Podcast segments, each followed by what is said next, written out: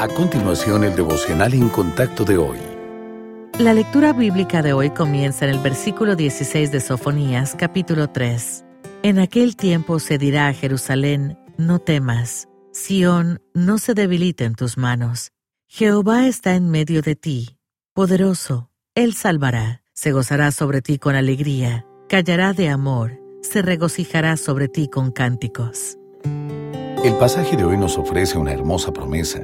Jehová está en medio de ti, poderoso, Él salvará, se gozará sobre ti con alegría, callará de amor, se regocijará sobre ti con cánticos. Este versículo describe a Dios no solo como un guerrero poderoso, sino también como un padre amoroso que se deleita en sus hijos.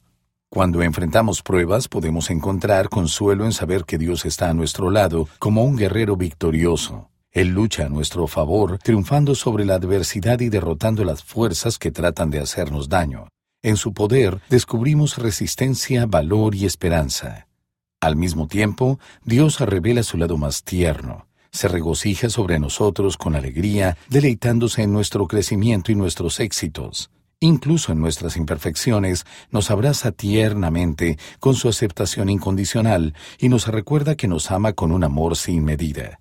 Incluso cuando nos sentimos solos o ignorados, el amor de Dios nos acompaña. No nos ama a la distancia, sino de una manera íntima, como un Padre compasivo que conoce los anhelos más profundos de nuestro corazón y susurra palabras de consuelo a nuestra alma.